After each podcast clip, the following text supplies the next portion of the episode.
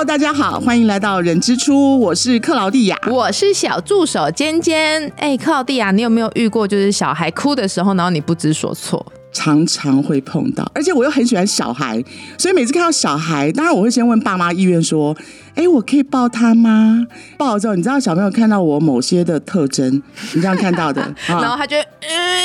哎，对，然后就开始大哭，然后我就想说怎么办？怎么办？到底他现在是看到我哭，还是他本身？那我就只能跟爸妈讲说，哎，他是不是可能肚子饿，还是你们很慌张？然后就是还给爸妈，非常慌张，我生怕爸妈觉得是我吓到小孩。哎，但有时候那个你知道，妈妈的 O S 会觉得，哎，那种哭很烦哎，因为有时候真的小孩哭会好焦虑，尤其是你知道，每一次就是，哎，老公你顾一下小孩，然后哭的时候，老公就会说，哎，还你还你还你，小孩哭了。没有，重点是有些爸妈还不好意思。跟我说是因为我小孩哭，他还很客套讲说哦没有没有，因为他现在有一点认生哦，他可能肚子饿了，所以其实让爸妈觉得有点，当时觉得有点尴尬，有一点点。所以我相信很多像我一样碰到这种状况的人哦，蛮多的。所以我们今天特别又再次邀请到我们对小孩非常非常了解，然后本身呃也是 IBCLC 的国际泌乳的。顾问永利来为我们去呃聊聊有关于怎么样安抚小孩，欢迎永利，欢迎，Hello，大家好，我是永利。哎，所以真的讲到安抚小孩，永利应该有自己一套哈。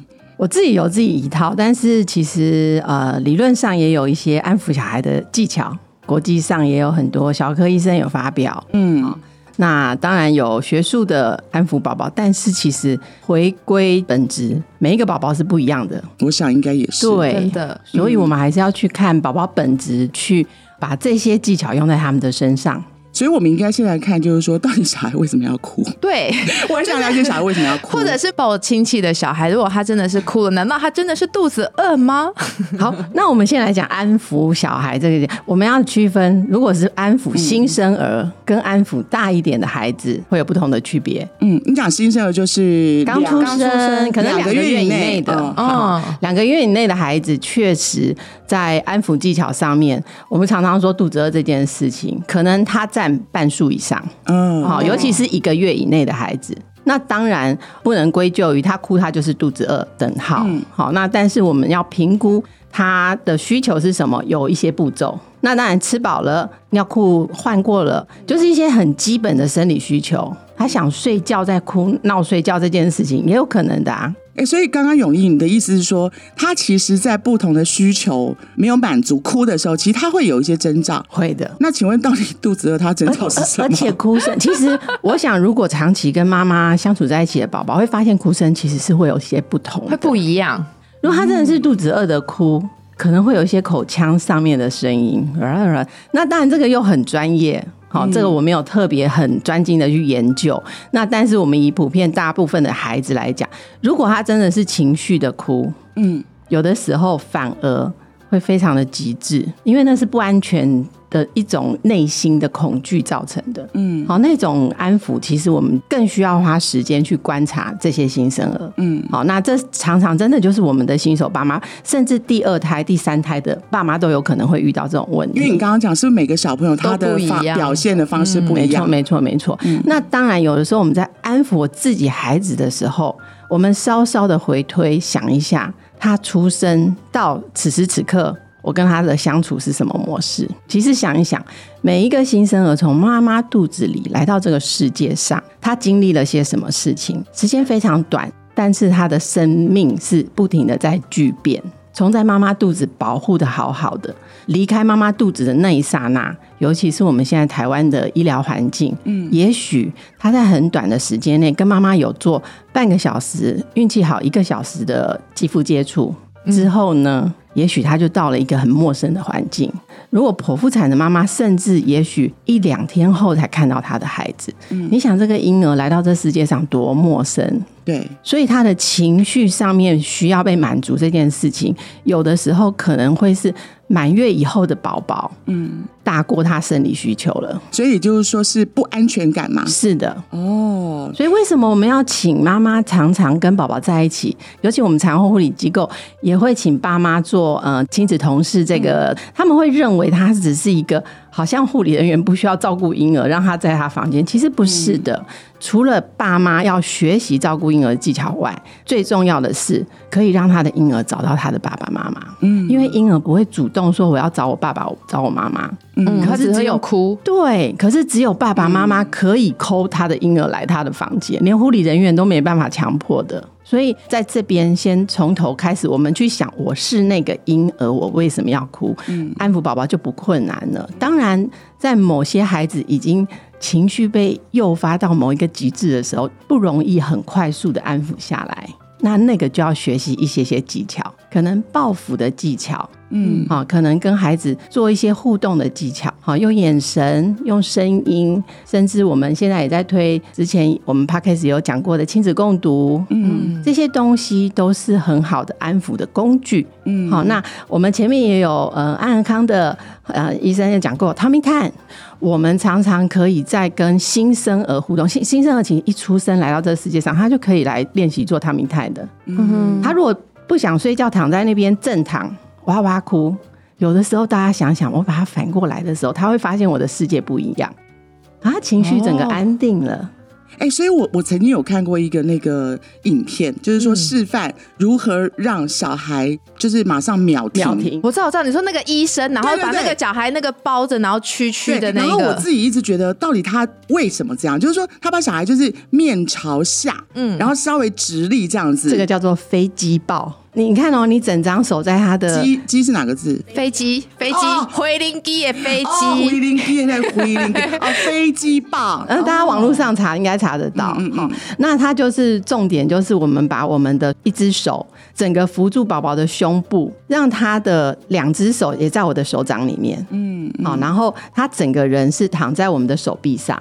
那是很很平稳的躺在我们的手臂上，嗯安全的全的嗯好，那我们另外一只手可以扶在宝宝的屁股后面。嗯哼，好，那可以平行就好，那也可以微微的大概十度、十五度的往前抬一下，嗯。轻轻的往前晃一下，往回，往前晃一下，往像这像一个纸飞机要往前飞又回来的那种感觉。比较缓慢，稍微做一些就是有点我要丢那个飞机，然后只是但是没有没有那么快。我只是速度慢一点点这样子，还可以搭配咻。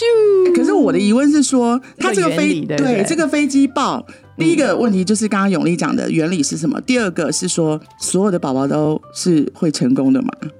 大一点的宝宝我不敢说，但是刚出生的新生儿是真的还蛮有效果的。可是它是子在子宫还是应应该是在子宫里面。我们想想，每一个正常胎位的宝宝，嗯，他是不是都倒讨栽？头往下？对，那少部分人是正的，但是其实他们在肚子里面都有羊水，嗯，其实那个水的浮力在肚子里面，可能就会有点轻轻漂浮的感觉，哦，所以它会有点上下，对，有点上下。其实很多婴儿很喜欢那种上下人体的自由落体，哦，对对对对对，我超喜欢跟我儿子玩这个，就是抱在身上，然后大人自己的膝盖微微弯的往下，再站起来。我会，玩萝卜蹲，对，哎，那你膝盖应该不错哈。还还不蛮 蛮冷。然后蹲到底啊，不用做深蹲啊，你就可以这样子啊，比如说克对。劳地亚蹲，克劳地亚蹲，你或者或者是走楼梯一上一下，一上一下，哦就是轻微的一个晃动，对有点没错就是宝宝在妈妈妈子宫里面，肚子里的感觉。因为有羊水的关系，对所以让他对对其实也就是让他觉得回到那个他当初熟悉的环境。对，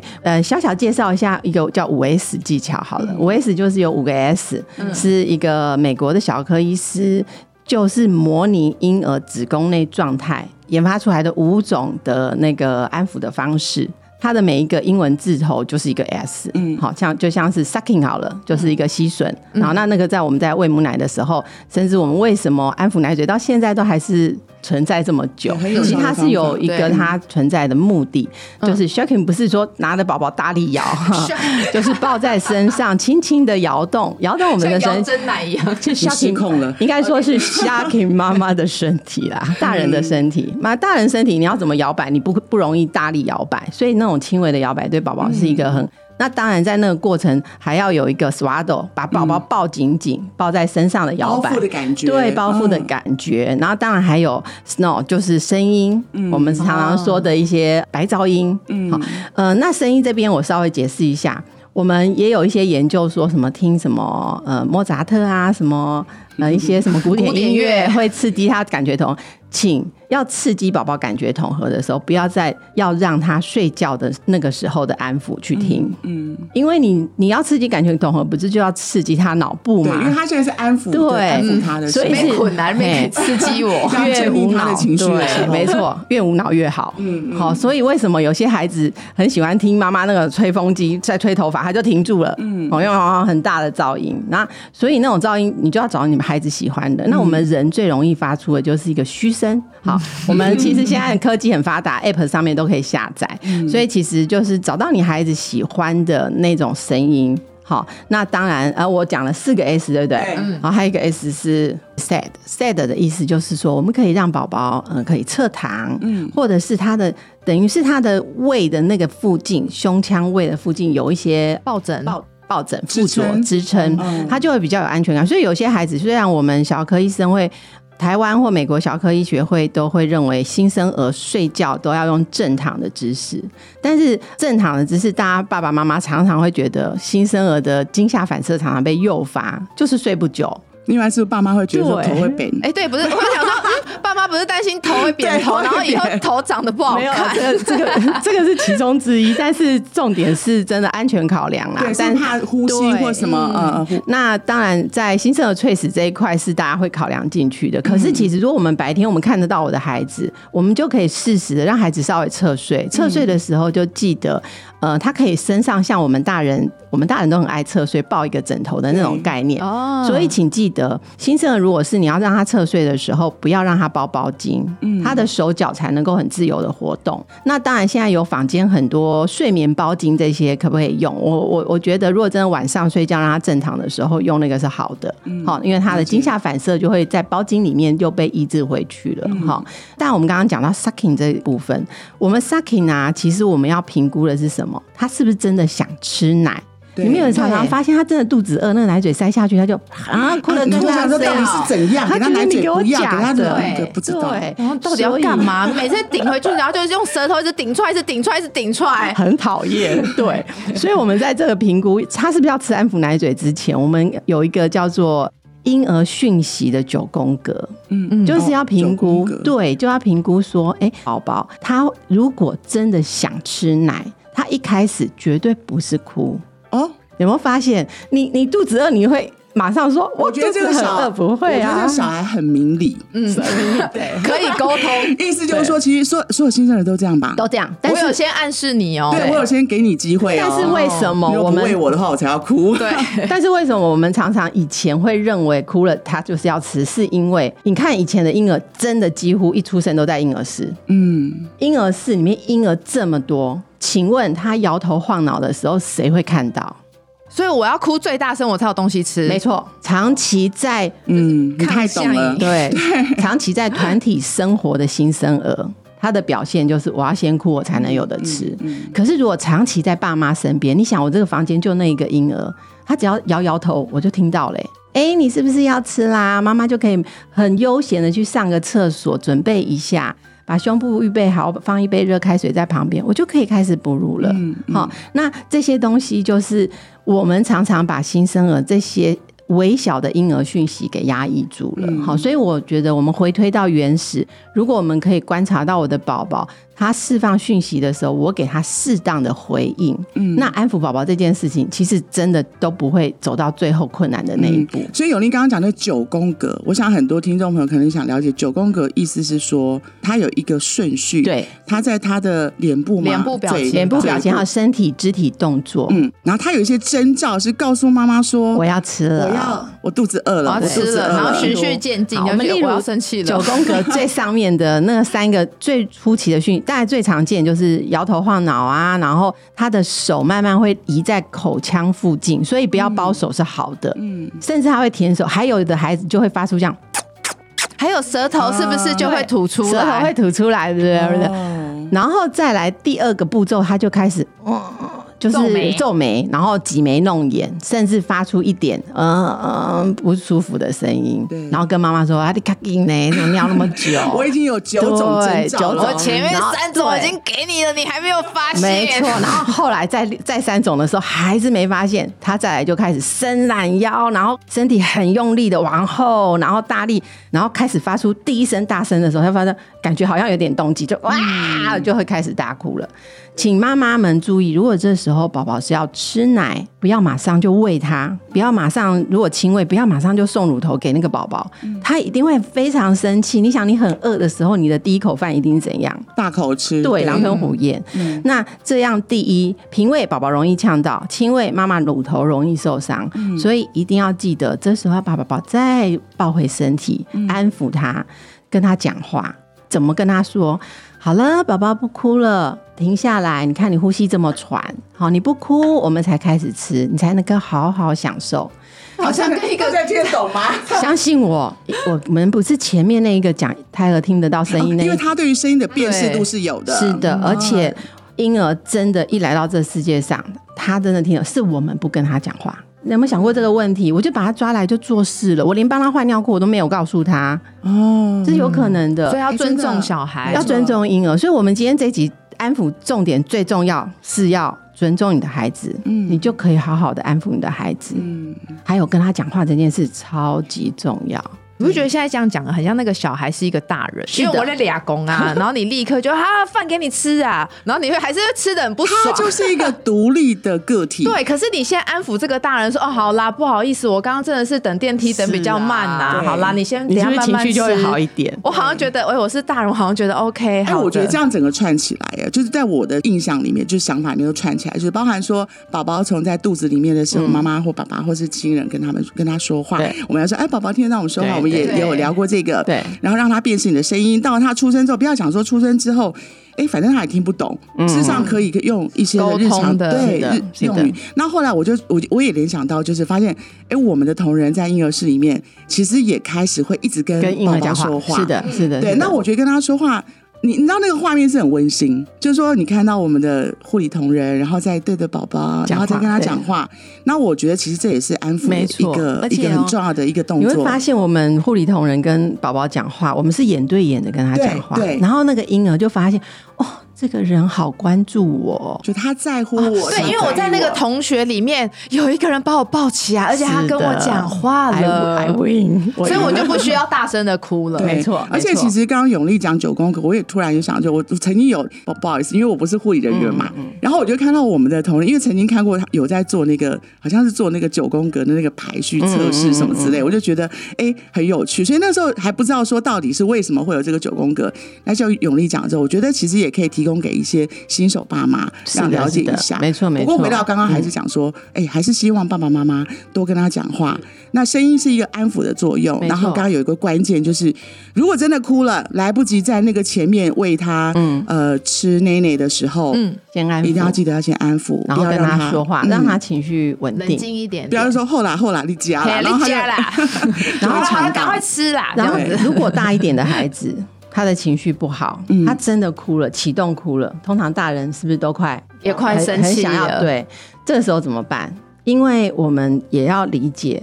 孩子需要有出口，他真的哭起来的时候，其实你就让他在安全的环境下，好好的宣泄完他。嗯他的情有的有的孩子耐受性很好，可能哭半个小时不停，但是你就在旁边观察他，陪着他，然后当然用很轻柔的声音说：“你好了，我们就可以再来讨论为什么你要哭。嗯，嗯好，其实孩子真的哭到累，他自己就会屈服了啦。对他会说 我好累哦，对，我哭完了，对。妈妈。这个时候你再跟他沟通是很好的不方式。过在旁边看他的，就是看他的变化还是很重要，很重要，很重要。就像刚刚，讲，不可以不可以把他关房间，自己一个人在里面哭，这是真的。不行，要是我是大人，我都会怕。而且这对啊，个更何况是小孩，会延续到他一辈子，影响他会有一个阴影是吗？会有阴影，这就跟新生儿跟父母分离的焦虑的阴影是一样的道理。所以呃，如果在一出生的新生儿就很有呃满足的安全感的孩子，他很容易踏出人群，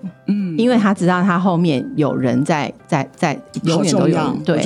他会勇敢尝试。没错，勇敢尝试。如果他从一出生，一直可能甚至一个月几乎都在婴儿室的孩子，他以后成长过程中，你会发现他在团体生活，他永远是躲在后面的，他不敢往前的那一个。应该是说他没有被关注没有被关注。到的这个小孩，他在他的这个刚到这个世界上的时候，如果没有经历经历过这个关怀的过程，他很容易就会可能有一些有一些退缩，不一样的发展，而且他可能很怕被关注，我我该怎么办？因为他从小没有被关注习惯啊，呃我该怎么老师突然点名点到我，我要怎么办？很害怕 的那种感觉。对，所以所以新生儿的这一段时间真的很重要。嗯，没错，那在房间的时候，如果假设在我们在月子中心的时候，我们当然就是呃，可以请护理人员来协助我们，教我们怎么观察我的宝宝现在的状况是什么，然后适时的在他的需求上面给他协助。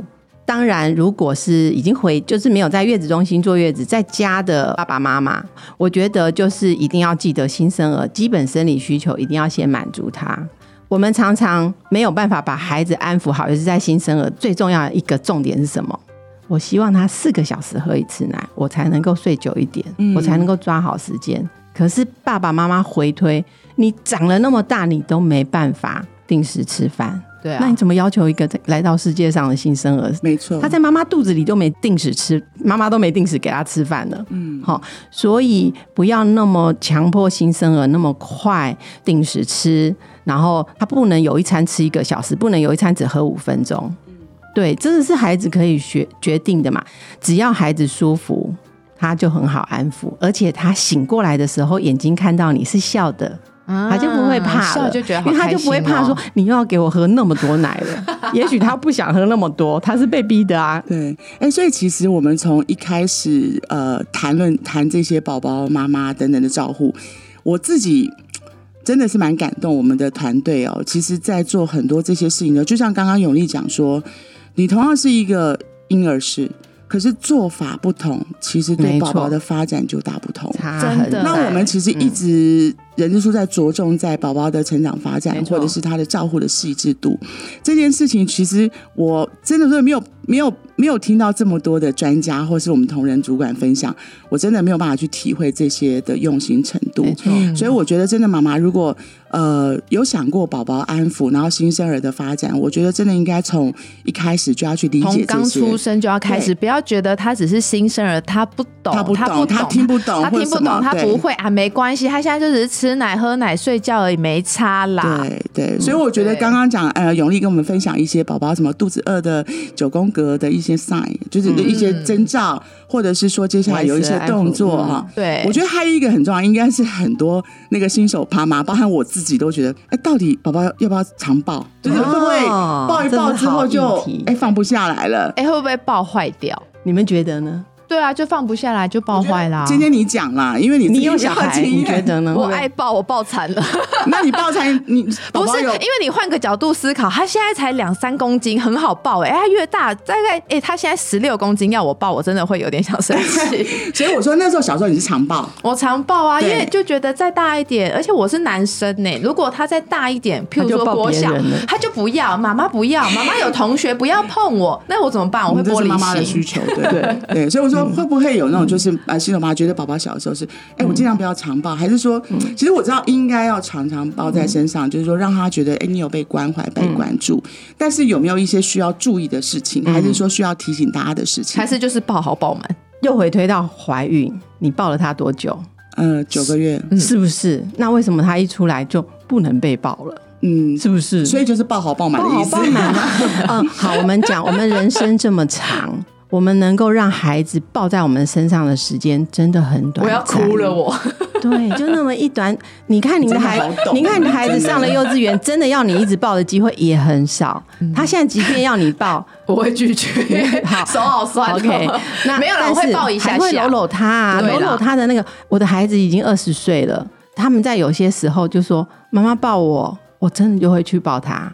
孩子新生儿这段时间，其实我们大人给他的拥抱是他感觉这个世界是爱我的。嗯，那还有我们刚刚讲吃奶不要定时这件事，还有睡觉这件事很重要。我们前面有一集 podcast 不是也有那个老师在讲睡眠吗？哈、嗯对，我们一直要硬有赶快过夜这件事情。其实我们想，其实你不要叫他赶快过夜，当他成熟，他不就过夜了吗？我们现在哪一个大人半夜起来很累？好多希就会 对啊，然后我们多我们多希望好好的一觉睡到天亮，可是只有新生儿，他真的就是照他的 timing 就好了。对，所以我觉得我们今天所请永丽来跟我们分享，其实都是一些呃关于爱温度。那当然有一些技巧。我觉得理论事实上是可以当做是一个参考，因为对毕竟这个是一个有一些医学根据或是研究报告，但是我觉得还是要依照每个宝宝的状况。是是，那我觉得主要是告诉所有的爸妈，想对宝宝表达爱就就表达达。我觉得只要你有充满爱跟关怀，我觉得宝宝就会在你的爱的照顾之下长大。对，就没有所谓的安抚的问题了。没没错错。好，今天谢谢永丽来跟我们分享这么多，那也希望各位听众如果有任何其他议题，或者是针对我们的一些主题，呃，有一些建议的话，请欢迎在我们的粉丝专业去做留言。那我们下次见喽，拜拜拜拜。